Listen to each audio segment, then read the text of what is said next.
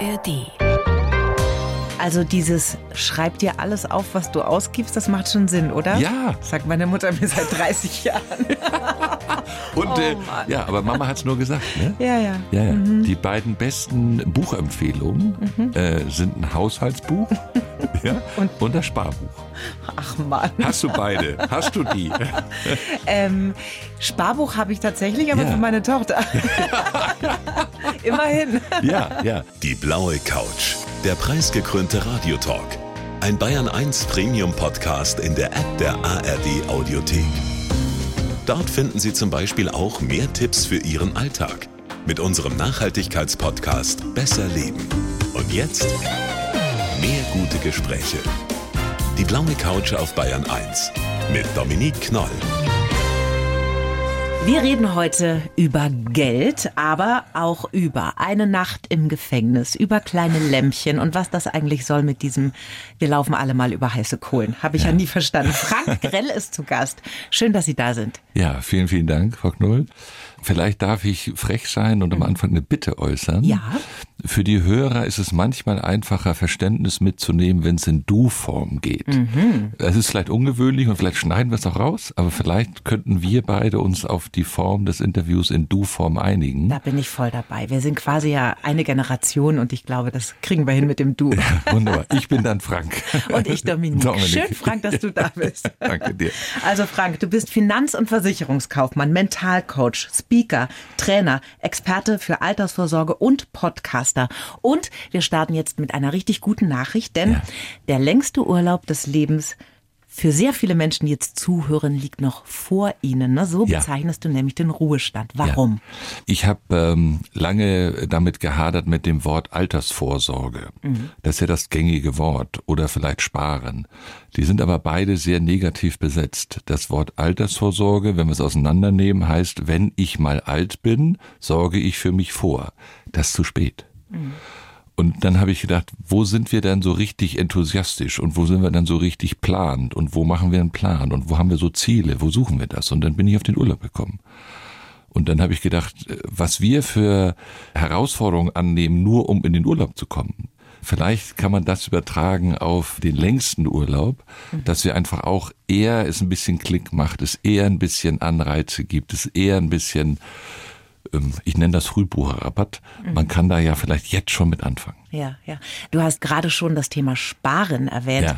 Und ich frage für eine Freundin, Ja. wie schafft man das denn, dass man Sparen nicht so als furchtbar unsexy und Verzicht und Leid und das Leben wird alles grau in Ja. grau empfindet? Weil mir geht's ehrlich gesagt schon immer so. Ich bin so Fraktion, ja, wer weiß denn, was morgen kommt. Vielleicht Genau. renne ich vom Bus, hier Genau. und jetzt, yay, Genau. Urlaub, tralala. Genau. Das ist auch das Normale. Also da ist deine Freundin jetzt gar nicht verkehrt unterwegs oder anders wie die anderen, sondern ich würde sagen, das ist das Normale. Sparen hat immer was mit Verzicht zu tun. Ich versuche es immer in Belohnungssysteme umzumünzen. Also wie kannst du dich belohnen? Belohnen finden wir ist positiver besetzt und finden wir irgendwie so, ah, wie belohne ich mich denn? Also wenn du jetzt Gehalt bekommst, wir nehmen mal an den 15. Wie viel Prozent von dem Geld, was du jetzt hast, ist für dich? Und womit tust du es rein? Das entdeckt auf einmal andere Gehirnwindungen. Auf einmal denken wir, ich soll Geld für mich weglegen? Habe ich ja noch nie gemacht. Ich soll, wo tue ich es denn rein? Ja, wo lege ich es denn hin? Und dann ist nicht die alleinige Idee nur Altersvorsorge oder nur, nur den längsten Urlaub, sondern es ist auch eine Idee vieles. Aber wenn man diesen Impuls gesetzt hat, dann fängt das Gehirn an zu arbeiten und plötzlich fallen dir ein, was du dir gerne gönnen möchtest. Mhm. ist genauso das schöne Eis oder der Cappuccino im Café oder eine Maß Bier oder was immer äh, jemand möchte, aber auch zurücklegen für Zeiten, die noch kommen. Das ist ja dann auch quasi schon Selbstfürsorge, ne? Ja. Ja. Ja, ich äh, bin großer Freund davon, mehr auf sich zu achten, mehr bewusst damit umzugehen. Seitdem ich das ändere, gehe ich zum Beispiel, um mal so ein Beispiel zu gebrauchen, natürlich gehe ich auch einkaufen und natürlich gönne ich mir auch mal einen Pullover. Aber mittlerweile bleibe ich dann stehen und denke, brauche ich den Pullover? Und wenn der Pullover einen bestimmten Wert bei mir überschritten hat, also im Kauf, dann sage ich immer, ich hol den morgen. Die meisten sagen, schicken wir ihn dann zu, also ich muss da gar nicht wieder hin. Ja. Aber ich warte noch mal. Manchmal komme ich nach Hause, mach den Schrank auf und entdecke, ich brauche keinen Pullover. Das war so ein Lustkauf. Das war und das gönne ich auch jedem. Aber es ändert das Verhalten, wenn ich auch mich belohnen will, dann belohne ich mich nämlich nicht mit dem Pullover, sondern vielleicht mit was anderem. Ich glaube, ich fühle mich jetzt eine Stunde lang ertappt von dir. Das ist wirklich schlimm. Aber das stimmt natürlich alles. Alles ja. wahr. Und es ja. ist ja auch immer noch diese Klappe Nachhaltigkeit schlägt man da ja auch noch mit, ja. wenn man sich nicht ständig irgendwelche neuen Klamotten kauft. Da hast du natürlich recht zugegeben. Deine Mission ist es ja, Menschen zu bewegen, sich zu konfrontieren, sich da zu kümmern. Ja. Ähm, mit Coachings, Bühnenshows machst du auch. Und du hast da unter anderem auch drei Bälle auf ja. der Bühne. Einen Tischtennisball, einen Tennisball, eine Bowlingkugel. Ja. Was hat es denn damit auf sich? Dominik, das ist dieses Gefühl, wir kommen immer nicht ins Handeln, wenn wir nur reden. Mhm. Es ist Radio ein bisschen schwierig dann, aber ich mache es jetzt mal, damit es ein Erlebnis wird. Ja. Weil wenn wir es nicht in die Emotionen spüren, kommen wir weniger ins Handeln. Dann ist das so, da hat einer was mal erzählt und das ist wieder weg. Jetzt gebe ich dir mal, also virtuell, mhm. ich gebe dir mal einen Tischtennisball in die mhm. Hand und du steckst den jetzt mal in eine Tasche. Du tust jetzt einfach mal so, du hast eine mhm. Hosentasche, steckst sie rein. Wie geht's dir jetzt damit? Ganz gut. Ja. ja. Es kneift ein bisschen. Ja, nicht schlimm. Nö, aber es ist nicht schlimm, ja. ne? Man kommt damit so klar. So ist das, wenn du heute für dich ein bisschen investierst für später, für den längsten Urlaub. Ich mhm. nehme dir ein bisschen Luft das merkst du in der Tasche. Du kannst nicht mehr ganz so viel Platz da haben, aber es ist so okay. Mhm. Es fühlt sich so an wie, mh, hm, das geht noch so. Jetzt gib ich mir mal gedanklich wieder. Schön. Jetzt kriegst du den Tennisball. Der ist ja. schon mal größer, dreimal so groß. Steck mhm. den mal in die Tasche. Hätte ich einen echten, würde er da fast nicht mehr reingehen. Siehste? Ja, genau. Wir tragen alle enge Hosen wieder. Ne? Und das ist das Gefühl, du machst das in fünf Jahren. Du möchtest dieselbe Sparrate für später erreichen, also Rente oder Kapital oder was auch immer möchtest und fängst aber in fünf Jahren an. Jetzt klemmt's mehr. Mhm. Jetzt merkst du plötzlich, ah, das ist unangenehm. Ich ne? möchte bitte nicht die Bowlingkugel haben. genau, genau, genau, genau. Die, die musste auch noch niemand in seine Tasche stecken. Das reicht, wenn sie auf dem Tisch liegt. Mhm. So, und das ist einfach die Idee, dass das was mit uns macht, dass wir uns einmal so schaudern und sagen, ja, ja, der spricht von mir ich mache das immer so. Mhm. Ich schieb das auf morgen.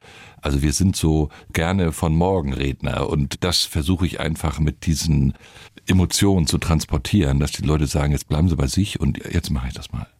Was ist denn mit Menschen, die jetzt so Ende 40, Anfang 50 sind, die bis da, bis heute mit Scheuklappen durchs Leben gelaufen sind bei diesem Thema? Können die noch durchstarten oder sagst du eigentlich ein bisschen spät? Ja, also natürlich haben die alle Handlungsoptionen. Erstmal hat Vater Staat ja was Gutes vorgesehen. Wir haben ein gutes System, aber es gibt die Hälfte. Hm. Also wer von gesetzlicher Rente abhängig ist, das sind ja nicht alle, ne? Selbstständige haben gar keine, Beamte haben eine andere Versorgung, aber wer von gesetzlicher Rente abhängig ist, für den hat Vater Staat 50 Prozent vorgesehen. Also man kriegt die Hälfte. Die ist sicher für die meisten. Das ist ja schon mal nicht so schlecht, aber wir haben uns ja meistens auf ein Leben eingerichtet, wo wir von 0 auf 50 fallen. So, da können wir zwar sagen, ich brauche dann nicht mehr so viel, aber wir sind auch Freizeitweltmeister, ne? Also das kostet doch Geld.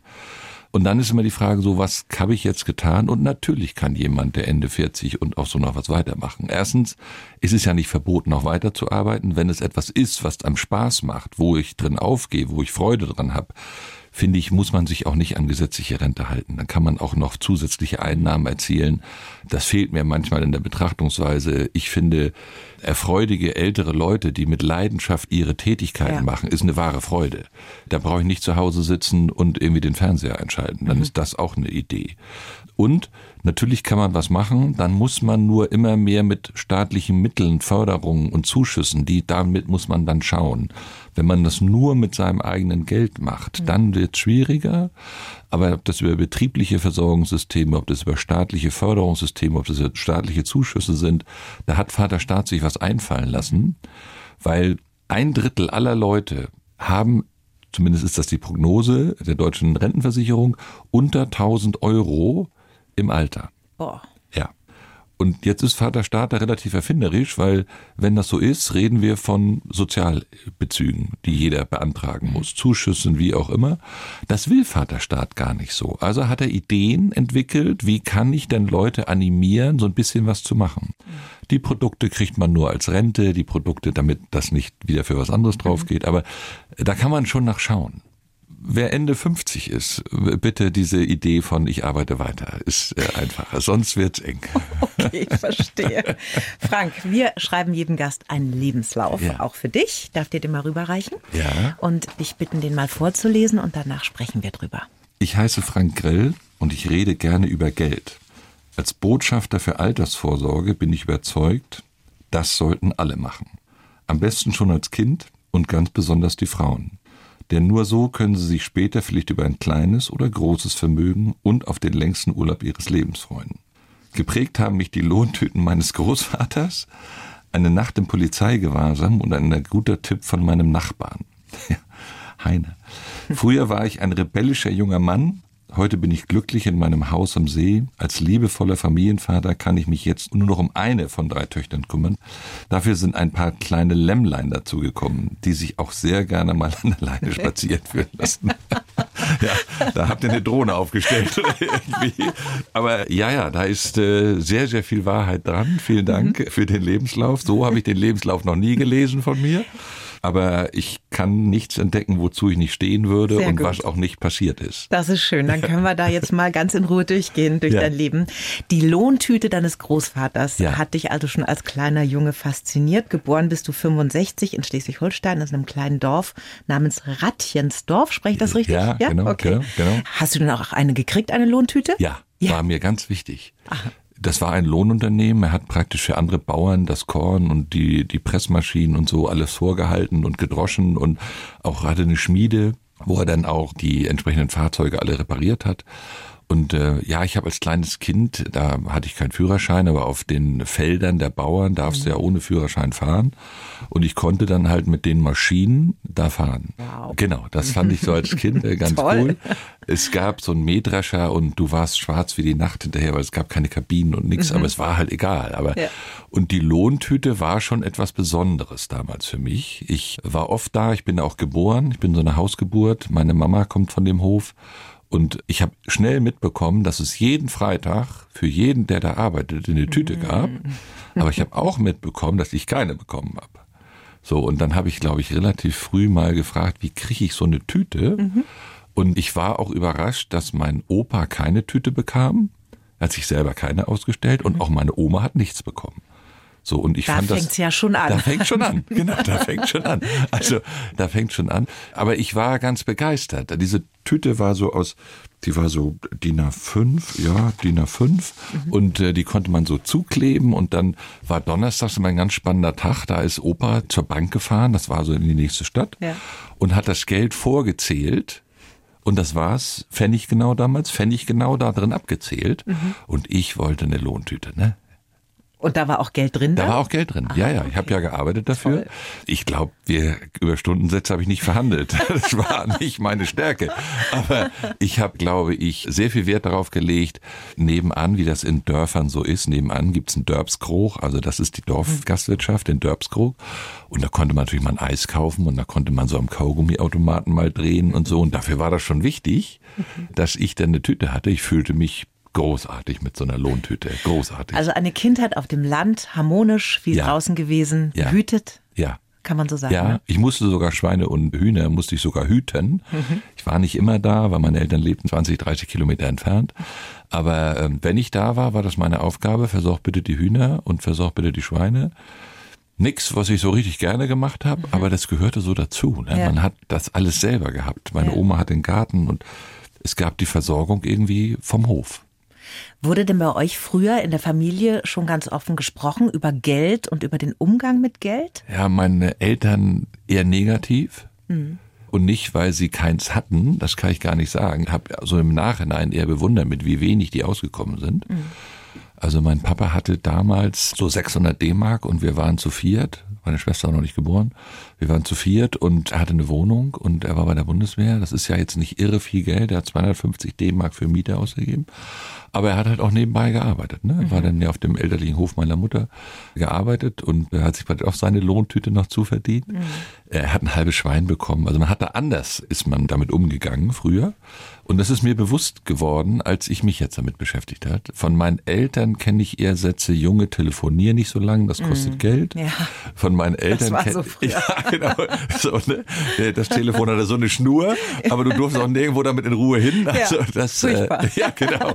Da bin ich mit groß geworden und ich kenne keine Geldknappheit oder ich kenne keinen Hunger, aber ich kenne schon Zusammenhalten und ja. irgendwie Geld nicht als Positivum. Da habe ich bei meinem Großvater eher gelernt, dass da Geld irgendwie, das ist doch schön und dann haben wir wieder was verkauft und dann wurde auch gefeiert, wenn er eine Maschine verkauft hat, hat er hoffentlich auch Ertrag daran gemacht, aber er hat das zelebriert. So, wenn er was verkauft hatte, eine große Maschine, weiß ich, musste ich mal mit zu dem Landwirt. Da hat er zu essen bekommen als Dankeschön für das es hingebracht hat und er hatte eine Kiste Bier oder eine Flasche Köben, das weiß ich nicht dabei. Aber man hat das irgendwie gefeiert, wenn man so Umsätze hatte. Mhm. Und das ist mir heute in Erinnerung. Wenn es bei uns zu Hause was gibt, dann wird das gefeiert. Und das muss nicht immer großartig sein, ne? Aber unsere Jüngste hat jetzt neulich für so Jugend trainiert für Olympia den nächsten Step erreicht. Das wird gefeiert. Toll, finde ich super. Muss ja. man auch. Das ja. finde ich auch, ja. ja. Für jede eins wird ein Kuchen gebacken. So was haben wir zu Hause. Ja, genau. Das finde ich auch toll. ja, ja. So, aber dass man so Gemeinschaft erzeugt mhm. und merkt, oh, das war jetzt gut. Ja, und das kann man mit Geld auch machen. Ja. Dann gab es ja noch einen ganz wichtigen Mann in deinem Leben, einen Nachbarn, den Heiner, und der ja. hat dir so ein bisschen einen Schubs gegeben in eine Richtung, ne? Ja, ich wurde irgendwie zufällig selbstständig. Man wird nicht zufällig selbstständig, aber es war nicht geplant. Mhm. Ich wurde gefragt und dann habe ich das gemacht und dann hat Heiner gesagt, da muss überhaupt keine Gedanken machen, das ist ganz einfach. Du nimmst 20 Prozent von deinem Gewinn das würde normalerweise für jeden Angestellten in die gesetzliche Rentenversicherung fließen. Du nimmst diese 20 Prozent und dann machst du was damit. Das legst du für später weg. Ja, wenn ich ehrlich bin, ich war damals 28, 30 so. Er hatte keine Kinder, wir hatten kein Haus. Ich habe gedacht, Heiner, eine gute Idee, mach ich mal. Mhm. Dann wurde das Gott sei Dank mit dem Gewinn ein bisschen mehr, dann wurde das Gott sei Dank. Aber ich war da immer, immer, habe ich immer gemacht. 20 Prozent. Es hat kein Jahr gegeben, wo das nicht stattgefunden hat. Ich musste mal was auflösen, weil ich auch mal so ein bisschen in der Klemme war. Aber das war marginal und ich habe es immer gemacht und machst du auch Fehler in der Planung? Habe ich dann gesagt, bis 60, ne? Mhm. So, jetzt mhm. habe ich ja ewig bald erreicht. Das weiß ich gar nicht, mit 60 finde ich jetzt ein bisschen früh, will ja noch gar nicht aufhören. Aber das sind ja eher Kleinigkeiten, die man dann irgendwie falsch macht. Ja. Aber Heiner hat mir beigebracht, dass das einfach geht. Er hat mir keinen Tipp gegeben, was ich damit machen soll. Er hat nicht gesagt, ich rufe mal einen an. Mhm. Der hat einfach nur gesagt, mach mal. Einfach weglegen. Weglegen. Erstmal. Ja, weglegen. Erst mal gucken. So, und was er auch gesagt hat, auf Konten, die du nicht jeden Tag siehst. Mhm. So. Ist heute noch einer der besten Tipps, die man haben kann. Jetzt sind wir über den Heiner schon in dein Alter Ende 20 gehüpft, ja. aber ich wollte ja eigentlich noch mal, vielleicht wolltest du das auslassen, die, die rebellischen Jugendjahre kurz mal besprechen, weil das interessiert mich schon. Ja. Eine Nacht im Gefängnis war da sogar mal dabei und das ja. passt so gar nicht zu dem Mann, der hier vor mir sitzt, so aufgeräumt und strukturiert und mit Zielen und so weiter. Was war denn da los? Dominik, vielleicht hat jeder von uns irgendwie so einen Punkt, wo sich das Leben ändert. Mhm. Und ich bin ganz dankbar heute. Also ist nicht schön, dass ich jetzt die Geschichte ist keine Heldentat. Ne? Mhm. Ist jetzt nicht irgendwie wie, oh Mensch, das wollte ich auch noch sagen und dann kriegst du einen Stern. Aber ich war damals so. Ich war gegen das Leben, ich war gegen Autoritäten, ich war gegen Obrigkeiten. Also Schule, das äh, habe ich gar nicht verstanden. Ne? Also als ich da raus war, haben die, glaube ich, durchgelüftet. Äh, die waren froh, mich nicht mehr zu sehen und ich war froh, die Schule nicht mehr zu sehen. Er ist durch. Juhu. Ja, genau. So, und in der Zeit war das so. Das war so Ende meiner Schulzeit. Und ich habe keine Verantwortung für mich übernommen. Ich war dagegen. Ich habe, glaube ich, das erste Mal, als ich so mit Diebstählen in Berührung kam, war, bin aus der Kneipe und habe das Fahrrad genommen, was da gerade stand. Ich glaube, ich habe es nicht aufgebrochen, ich habe es einfach genommen. Ist auch schon verkehrt, aber da bin ich nach Hause gefahren. Aber da ist so, so ein bisschen so eine Grenzüberschreitung. überschritten Ja, genau, das, das ist so die Grenze. Mal. Das ist so die erste Grenze. Da dachte man vielleicht noch, ja, dummer Jugendstreich. Wenn du das dann öfter machst, ne, dann sagen irgendwann, was machen die ganzen Fahrräder hier? Ich habe die Fahrräder auch nicht wieder hingefahren. Ach, das hat sich dann wiederholt mit den Fahrrädern. Ja, ja, ja, ja. Ich fand das praktisch, aber ohne, ohne Nachdenken. Ohne Nachdenken. So, ohne Nachdenken. Und dann habe ich aber doch mit einem Freund, ich weiß nicht mehr, wie wir dazu das erste Mal gekommen sind. Ich habe damals als äh, DJ so gearbeitet, ich habe ein bisschen Geld gebraucht, das habe ich so gerne gemacht gehabt, wurde auch sehr, sehr gut bezahlt. Und dann haben wir Autoradios mal geklaut. Wir haben das erste ausgebaut und das ging gut. Es war auch leicht, wie wir fanden. Also so. Autos geknackt? Ja, und genau. Autoradios ja, die waren nicht auf, die haben wir aufgemacht. Wir haben nichts beschädigt in dem Sinne, aber wir wussten, wie das leicht geht. Okay. So, also äh, leicht von, du hättest es nicht gesehen, aber das Autoradio fehlte. Wir haben es sogar ordentlich ausgebaut. Also nicht so, dass wir es rausgerissen haben und so, aber Dominik, 50 hatte ich zu Hause, mein Freund vielleicht auch. Also das war so eine Größenordnung. Das passiert nicht einmal. Oh Gott. Ja, und heute eine Lehre, mhm.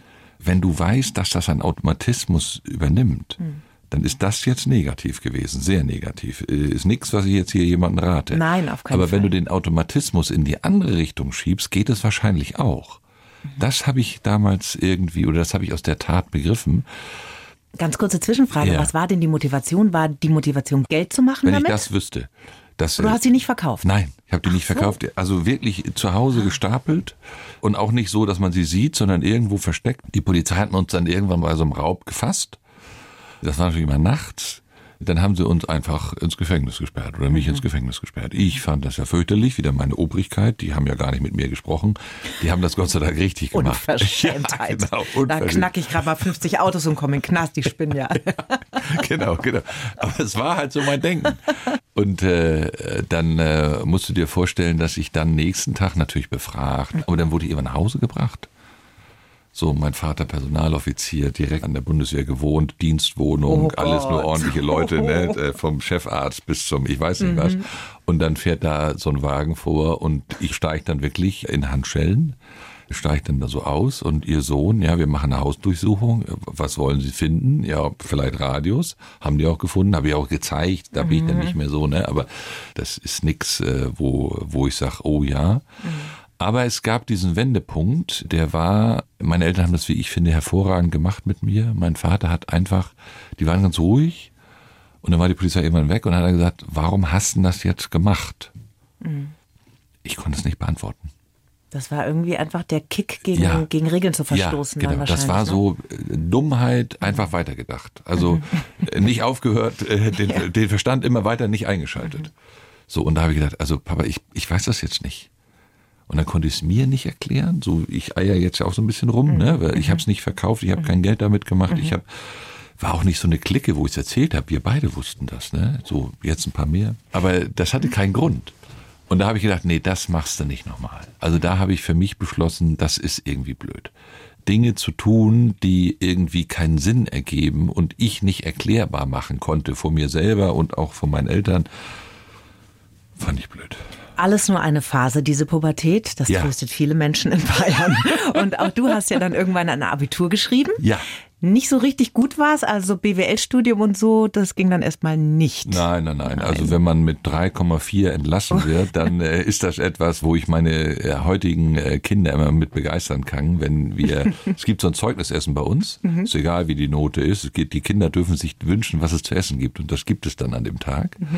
Und ich hole meine Zeugnisse raus. Und sie stellen immer fest, dass sie besser toll. waren. Sie waren immer besser. Also in der Schulzeit, die habe ich hier in Bayern verbracht, da war ich gut. Da kann ich eins und zwei glänzen.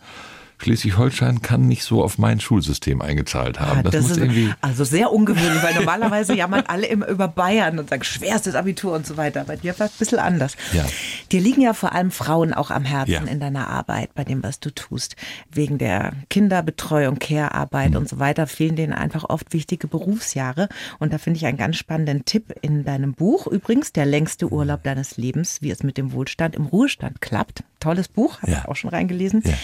Da schlägst du vor, einen Belohnungsvertrag mit dem Partner abzuschließen. Ja, Was ja. ist das genau und was steht da drin? Ja, äh, Dominik, ich nehme dich mal mit. Das muss ja wieder ein bisschen emotional werden. Ja. Also du sitzt jetzt vor deinem Schreibtisch und ich darf jetzt mal gedanklich dein Partner sein. Okay. So.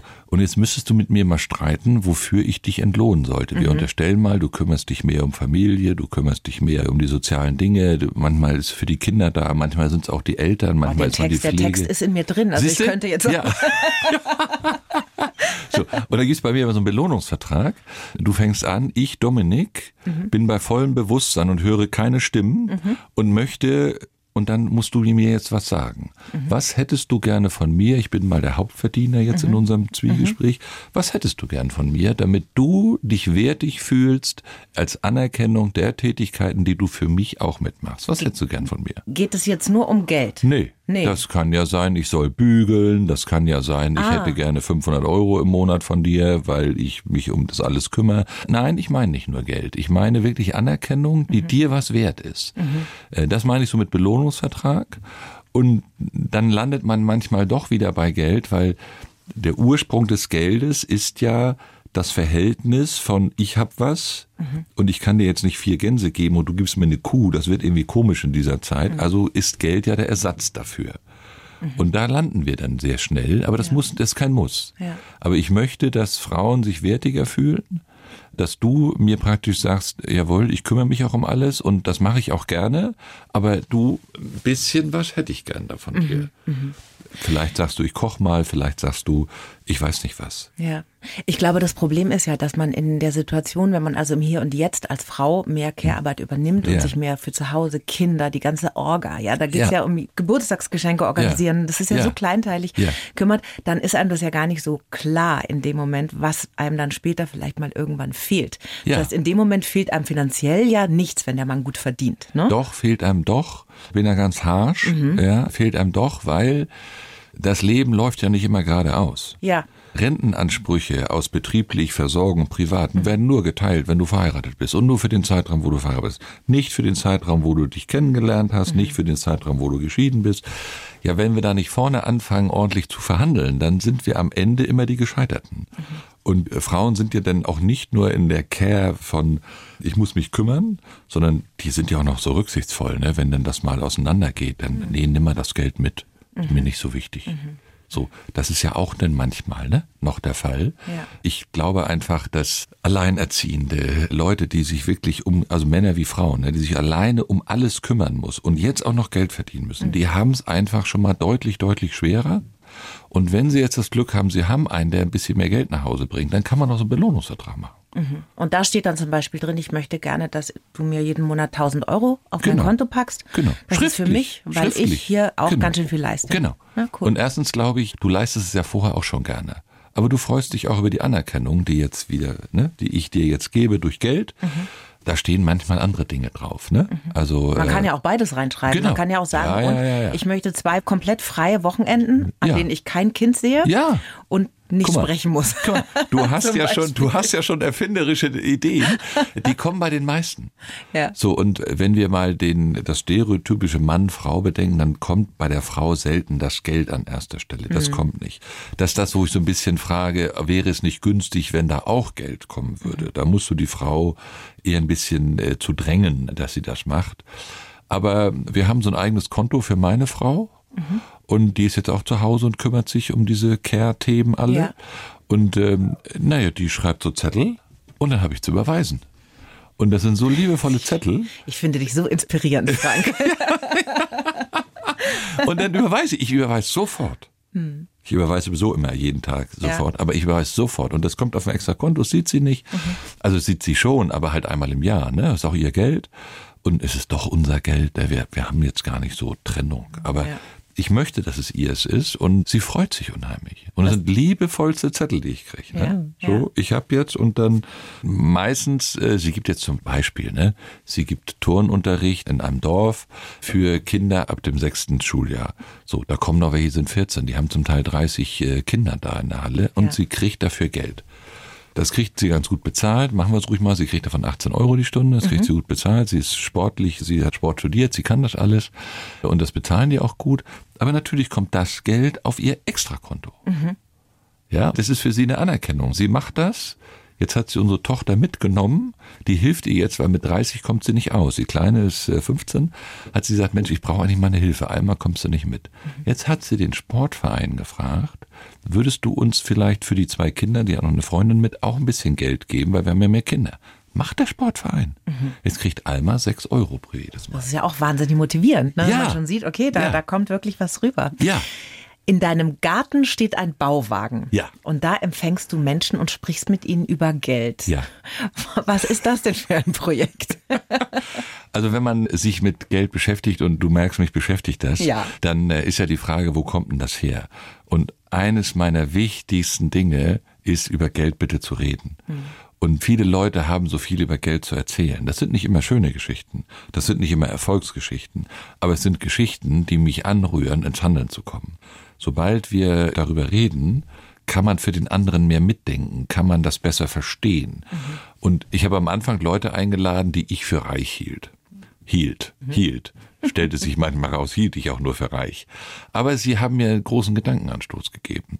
Ich habe äh, Vorstände eingeladen. Ich habe Leute eingeladen, die ehrenamtliche Tätigkeit machen. Ich habe auch Leute eingeladen, die berufsunfähig sind, die nicht mit ihrem Geld auskommen.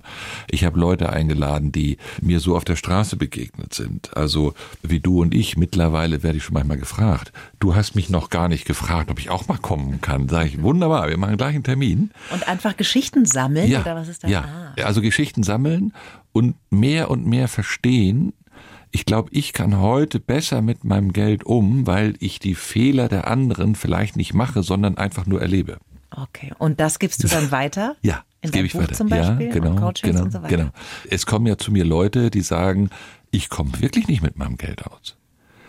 Mein blöder Spruch, Hungernden brauchen wir nicht noch den Teller wegnehmen. Also wer jetzt keins hat, hat keins. Dann müssen wir gucken, ob es staatliche Mittel gibt, ob man Förderung gibt, ob man sich überwinden muss, irgendwo was zu beantragen. Aber wir leben schon in einem reicheren Land, wo wir dann vielleicht auch uns überwinden müssen, das nicht vorhandene Geld auch dann ein bisschen mehr öffentlich zu machen. Dann helfen einem schon Leute. Aber zu mir kommen auch ganz viele, die Einnahmen und Ausgaben nicht so ganz auf der richtigen Seite haben. Also dieses schreib dir alles auf, was du ausgibst, das macht schon Sinn, oder? Ja. Sagt meine Mutter mir seit 30 Jahren. Ja, aber Mama hat's nur gesagt, ne? Ja, ja. Ja, ja. Die beiden besten Buchempfehlungen sind ein Haushaltsbuch ja, und, das Sparbuch. Ach Mann. Hast du beide? Hast du die? Ähm, Sparbuch habe ich tatsächlich, aber Ja. für meine Tochter. Immerhin. Ja, ja. Dominik, äh, das ist ja auch eine gute Idee. Also die Idee ist ja, weißt du, das Sparbuch, das ist ja heute nicht unbedingt mehr das Sparbuch, was man so hat. Manchmal ist es nur ein Konto, was Ja. online geführt wird. Ist ja auch völlig in Ordnung. Aber überhaupt ein Konto zu haben für irgendwas. Du hast ja nicht gemacht, weil du das nur für deine Tochter hast, sondern du hast ja meistens einen gewissen Zweck damit verbunden. Das finde ich toll. Ja, ja. Viele unserer Hörerinnen und Hörer haben ja Kinder im Teenageralter. Ja. Ne? Und da fragt man sich ja, packe ich das jetzt auf ein Sparbuch? Was mache ich mit der Kohle? Die haben vielleicht ein paar tausend Euro gespart. Ja. Was ist denn da das Beste momentan? Wenn man Kinder hat, die sind jetzt 16, 17 Jahre alt und man möchte ein bisschen Geld für die anlegen, was macht man da? Ja. Die erste Idee ist immer, drüber zu reden mit den Kindern und das bitte nicht ohne die Kinder zu machen. Ab wie vielen Jahren kann man Kinder da ins Boot holen? Zum Steuerberater oder zur Bank, die Gespräche habe ich mit den Kindern gemacht, da konnten die krabbeln. Also Äh, von Anfang Von an waren Anfang die dabei. Mhm. Von Anfang an sind die dabei. Nicht, weil sie es verstanden haben, sondern dass zu meinem Leben dazugehört, sich über bestimmte Ideen und Gedanken, also kaufen wir ein Haus, ich vermiete jetzt noch Wohnungen, Mhm. wie ist das und warum machen wir das und dass das nicht so ein Damoklesschwert wird, wir, oh, kann ich das auch, sondern dass sie es eher erleben wie, ach, darüber kann man ja reden. Das wäre mein erster Tipp. Wenn man dann Geld hat, dann gibt es heute schöne Möglichkeiten, es so anzulegen, dass es flexibel bleibt. Vielen sagt vielleicht sowas wie ein ETF etwas. So, das ist so ein Fonds, der bildet irgendwie einen Index nach, der kann den DAX nachbilden, der kann aber auch die Wall Street, also den Dow Jones nachbilden. Sowas gibt es heute, das kann man sich mit beschäftigen. Das sind finde ich gute Dinge, muss man auch mal drüber reden. Was ist da drin? Nachhaltigkeit oder Genau, nicht? gibt's ja so. reine Nachhaltigkeits-ETFs genau. auch, ne? Und, genau, und dann macht es schon Spaß, drüber zu reden. Was wähle ich überhaupt aus? Und dann kann man sich den Trick erlauben, manchmal das in einem Versicherungsmantel zu machen, weil ich habe immer eine Kapitalertragssteuer in Deutschland, muss ich 25 Prozent abführen. So ist einfach so. Von den Gewinnen ist ja nicht so schlimm, vom Gewinn 25 Prozent weg, aber in einem Versicherungsmantel muss man das nicht. Äh, Da summiert sich das. Da geht so Zinseszins einfach oben drauf. Das macht auf die Laufzeit viel aus. Und was Schönes heutzutage, du brauchst kein Datum mehr, du musst nicht mehr sagen, so ich kenne noch Ausbildungsversicherung Ja, oder, ja. oder Hochzeit. Mit einem oder, ganz fixen ja, Datum drauf. Das ist ne? heute vorbei. Ist vorbei. Also wenn die was brauchen, können die reingreifen und zur Not ist es halt für den längsten Urlaub. Ne? Irgendwann werden sie es schon nehmen. Ja. Also liebe Hörerinnen und Hörer, ich kann Ihnen das Buch wirklich empfehlen, der längste Urlaub deines Lebens. Nee, weil ich habe ja auch immer so ein bisschen Berührungsängste, sage Ja. ich ganz ehrlich. Aber das ist einfach erstens sehr unterhaltsam geschrieben und auch kurz und knackig und verständlich. Ja. Und das ist bei Finanzthemen ja immer so. Ich saß in so vielen Gesprächen schon mit Finanzberatern und die reden und reden und ich denke mir, ich brauche noch Klopapier Ja. und Wein Ja. Ja, und ja. was einkaufen. Genau. Ich verstehe verstehe das oft so schwer. Ja. Und das ist wirklich gut geschrieben. Ja. Also kann ich Ihnen sehr ans Herz legen. In der Corona-Zeit, und da müssen wir jetzt noch drüber Ja. reden, da hast du mit deiner Familie etwas sehr Schönes entdeckt. Ihr kümmert euch um kleine Lämmchen. Ja, auch das kommt aus der Fürsorge, also der Gedanke kommt aus der Fürsorge. Okay. Muss ich kurz erklären. Wir versuchen zu spenden Zeit und Geld. Warum? Wenn ich Geld spende, dann zeige ich mir, dass ich so viel habe, dass es auch noch für andere leihen. Es wird wertiger für mich, das, was ich habe. Wenn ich Zeit spende, zeige ich eigentlich mir, ich habe so viel Zeit, dass ich auch noch Zeit anderen geben kann. Und dann war ja Corona so, dass es irgendwie gefühlt so eine Abgeschiedenheit war. Man lebte ja so, wir zumindest mit unseren Mädels am See und haben Sportprogramme draußen gemacht und sonst was. Und irgendwann haben wir gedacht, jetzt ist aber ein bisschen langweilig. Und dann haben wir gesagt, wir müssen aus Fürsorge jetzt was machen. Und dann haben wir einen Bauernhof bei uns nebenan und da wurden im März dann Lämmer geboren. Jetzt muss man das kurz erklären. Ein Schaf hat zwei Zitzen und das heißt, sie können auch nur zwei Schafe großziehen. Das dritte wäre in der Natur so, die Schafmama würde sich da drauflegen und ersticken, weil es nur zwei groß kriegt. Und der Schäfer nimmt natürlich das dritte immer raus und die müssen alle mit der Hand aufgezogen werden. Und da haben wir gesagt, das übernehmen wir. Und da haben wir für uns als Familie zwei Schafe immer gehabt, viermal am Tag mit der Flasche. Und wir sitzen dann wirklich in so einem Schafstall mit Rotlicht und freuen uns und haben Schafe auf dem Arm. Das ist ein schönes Corona-Projekt und das Ja. geht immer noch weiter. Ja, das, Projekt. Mhm. geht noch, das haben wir auch bisher immer durchgezogen. Jetzt ist ja wieder die Zeit, wo Ja. wir wieder uns kümmern müssen. Jetzt haben wir auch ein bisschen mehr Urlaub geplant dieses Jahr, das muss Mhm. man fairerweise sagen. Also wir haben jetzt besprochen, dass bis zum 1. März die Entscheidung fällt. Machen wir, machen wir nicht. Dominik, ich sag dir irgendwie Bescheid, was wir machen.